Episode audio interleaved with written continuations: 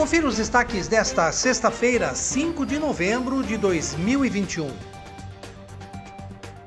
A Prefeitura de Piracicaba iniciou esta semana a instalação de novos semáforos na rotatória da Avenida Rio Claro, atendendo a uma solicitação feita no início do ano pelo vereador Pedro Kawai, autor da indicação número 929.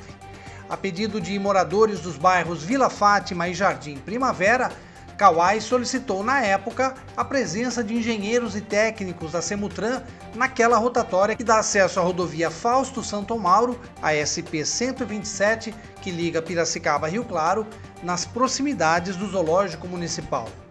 Ele ouviu motoristas e pedestres da região que forneceram toda a fundamentação motivando a visita técnica, cujo objetivo foi verificar alternativas para controlar melhor o trânsito principalmente nos horários de pico, em que caminhões pesados que entram e saem da ArcelorMittal provocam congestionamento no local.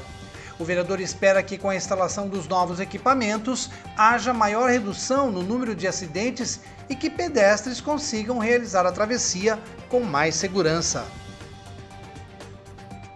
E a Associação Amigos do Diabetes, em parceria com o mandato do vereador Pedro Kawai, realiza amanhã, dia 6 de novembro, uma grande ação em defesa da vida e em favor da prevenção do câncer de próstata e do diabetes. É o Novembro Azul, que acontecerá no estacionamento da Câmara Municipal, das 8 da manhã até o meio-dia. O evento é aberto e inteiramente gratuito com serviços como aferição de pressão arterial, acuidade visual e coleta de sangue para exames de diabetes e PSA, que é capaz de detectar alterações importantes que podem indicar o surgimento do câncer de próstata.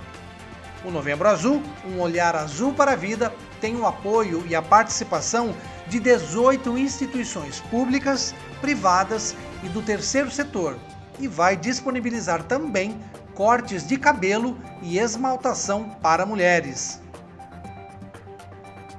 Acompanhe os nossos podcasts pela Rádio Kawai, disponíveis no Facebook, Instagram e no Spotify.